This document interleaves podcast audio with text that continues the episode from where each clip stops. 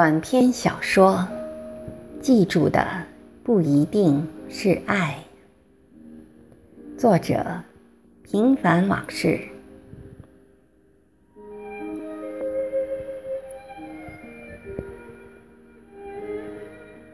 回眸惊一笑，泣血成鹊桥。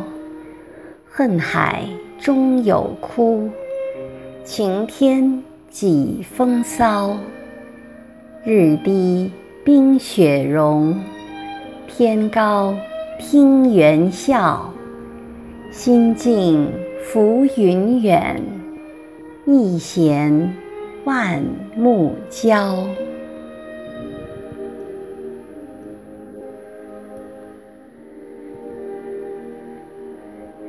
故和云之间。曾经历过一场风花雪月和刻骨铭心的爱情，最后因为种种客观原因，这段恋情不了了之。许多年过去了，顾还一直对此耿耿于怀。虽然他已经结婚生子，虽然他和云之间从分手后就并无任何联系，但那种完全的下意识。总会幽灵般的出现和消失，让他的精神疲惫不堪。云的体贴入微、善解人意，甚至做爱时的表情，都是顾思想中的常客。特别是在他生活不如意时，顾一点儿都不怀疑自己仍然深爱着云。每每此时。故都觉得对不起荣辱与共的妻子，心里会泛起丝丝的歉意来。初恋真的很难忘掉，尤其是那种由于客观原因而被迫分手的恋人。再见见他，这是顾回国度假前脑海中无数次闪现出来的念头。那么。见面的结果呢？凭着顾对云的了解，他相信在他们之间是没有什么障碍的，能想到的都可以实现，包括做爱。一朝成为他的女人，终生都是他的女人的观点，从来就没有改变过。这是生活给顾的自信，而并非盲目自大的偏见。虽然他们可能并不生活在一起，但只要他愿意，他的女人总会招之即来。即便这只是潜意识中的荒唐，但对深爱自己却被蒙在鼓里的老婆，真的很不公平。这不是顾所想要的结果。他最厌恶那种偷鸡摸狗的勾当，因此常常陷入深深的矛盾中。甚至想过放弃和云见面的打算。回到国内后，每天的应酬让顾应接不暇。在一个风雨交加的早上，顾突然萌生了去原公司旧址转转的想法，因为那里不久就要拆迁，就算是缅怀一下过去。在那个曾经让他书写辉煌的大楼前，顾拍了几张相片留作纪念。就在他转身准备离开时，却看到一个似曾相识的身影在人群中一闪即逝。是他吗？顾有些恍惚。但马上意识到，这不过是自己触景生情时所产生出来的幻觉。这时，一辆出租车无巧不巧地停在他的面前。故突然有了种要立即见到云的冲动和渴望。管的结果如何呢？他这样对自己说。在顾的思想里。对与错的界限从来都很模糊，尤其是男女感情方面的事，在他眼里从来就不在乎对错，只是有无缘分，而缘分又是天注定的。故上了那辆出租车，向云上班的方向驶去，尽管他不能确定云是否还在那里。故直接去云单位的人事部，让他喜出望外的是，云并没有调离，只是今天请假，没有来上班。故对那个负责人谎称是云大学时期的同学，并留下电话和姓名。这样一来，即使云不想再见他，两人也不至于过分尴尬。就在顾度假结束前的一天，突然接到云的电话。电话里的云没有一点矜持，开门见山地说想马上见到他。顾爽快地答应下来，并约好见面的地点和时间。在他们相约的酒店大厅里，当云款款向他走来时，顾。竟然没有丝毫的陌生感。云还是那么仪态万方，风情万种，仿佛时间又倒退回去。故在云的引领下，来到由他事先安排好的包间，就在服务员关上房门离开的瞬间。那种只有他们两人才懂的默契，又悄然而至，似乎时间根本就没有在他们之间流淌过，而过去的十多年，就是发生在昨天的事情。这是一个装潢高雅的日式包房，没有座椅，低矮的桌子旁。只有一些非常精致的华丽坐垫，也许是因为年龄的原因，他们的感情有点像亲人重逢，而没有过去那种干柴烈火般的激情。顾看到上的菜都是自己喜欢的，就知道云依然还爱着自己。顾叫来服务员。加了盘香辣蟹和清蒸石斑鱼，这是云最爱吃的两道菜。这还是多年前顾为云举办的生日晚宴上，云喝醉后告诉他的一个秘密。云静静地目送着服务员离去，并没有阻止。故对自己精心安排后的锦上添花，他有些恍惚，眼泪不争气的在眼眶中打转。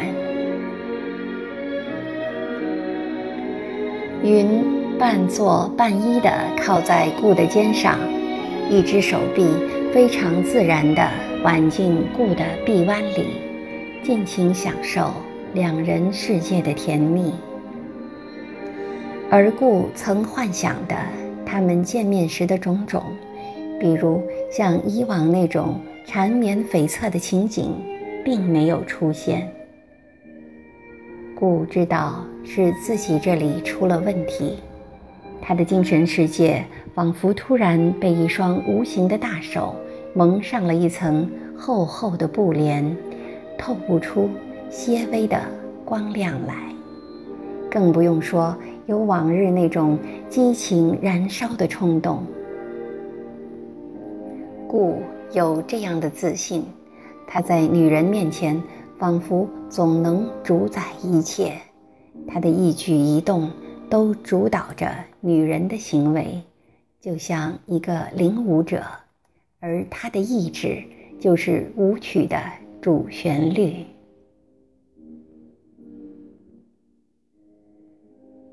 此刻，顾只想静静地听云讲述不在他身边的经历，以及对未来的打算。这与他在见到云之前的想法有点风马牛不相及。他甚至没有一点生理上的反应，好像他不是来赴一个旧情人之间的爱情之约，而是和多年未曾谋面的发小之间的一次普通约会。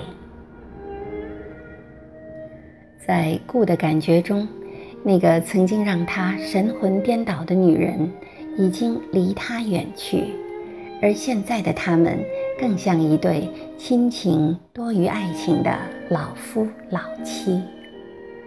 在他们之间，性成了无关紧要的摆设，而情感的交流和沟通却相对而言重要的多。他们都有太多的话要向彼此倾诉，分手后他们各自所经历的痛苦、磨难、思念，以及那些藕断丝连的情感。顾和云一边喝酒一边交谈，感情像小溪一样静静地流淌。直到服务员客气地告诉他们酒店打烊了，故才注意到时间已是凌晨两点半了。他们互相搀扶着走出酒店，双双钻进等在那里的一辆出租车。故依稀记得，他们去了云在郊区的公寓。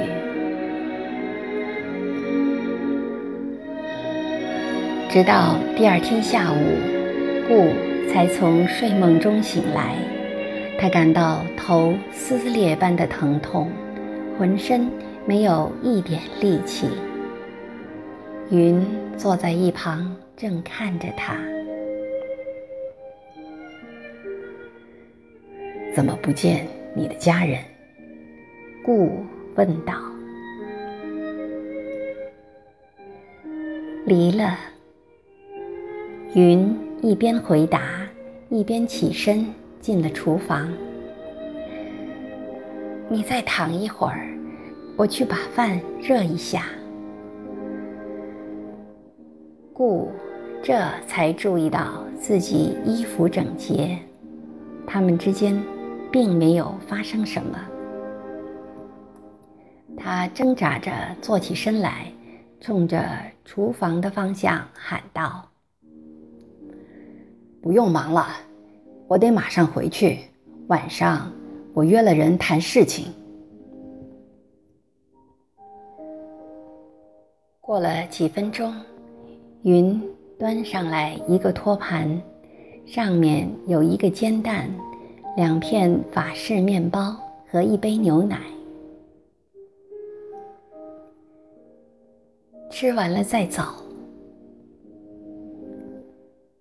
顾拿起牛奶，一口气喝光，然后转身向外走去。再联系。顾的声音低而沉重。云像一根木头似的杵在原地。在顾伸手开门的瞬间，云突然像一头醒来的母狮一样扑向顾，并紧紧地环抱着他，失声痛哭起来。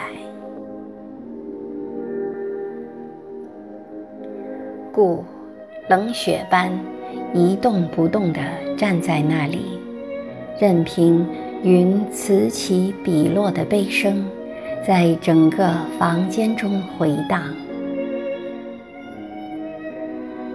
直到云慢慢平静下来，顾才回过身去，兄长般的抱着在他怀里还瑟瑟发抖的娇躯，亲了亲云的额头，又帮他拭去脸上的泪水。别这样，当心哭坏了身子。我不在你身边时，要好好照顾好你自己。遇到合适的，就找一个结婚吧。你还不到三十五岁，今后的日子还长着呢。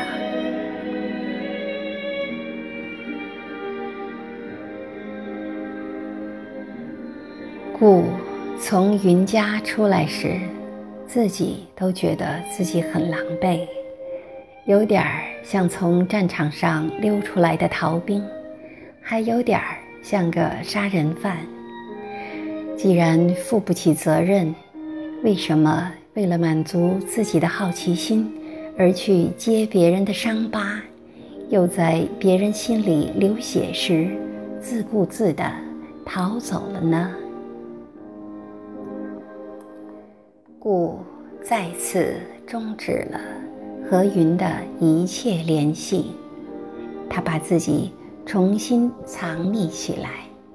幻想着有一天，云能忘记他们之间曾经发生过的一切。除此之外，故真不知道自己还能做些什么。那些源于自私和幼稚的想法，注定要以一场闹剧草草了事。在这件事上，其实顾也是个受害者，只是他罪有应得。在此后很长的一段时间里，故都因良心上的自责而痛不欲生。人有时真的不知道自己在做些什么，而不由自主地受感觉驱使。像一只没有舵手的小船，飘向一个又一个未知的地方。等明白过来时，已经站在一个连你自己都说不清楚的孤岛上了。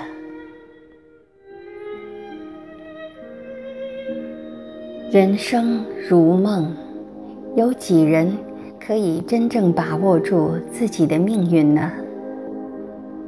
但即使有时出发点并无恶意，或是一种不得已，也是一种伤害，而且这种伤害是双方都必须面对和承担的。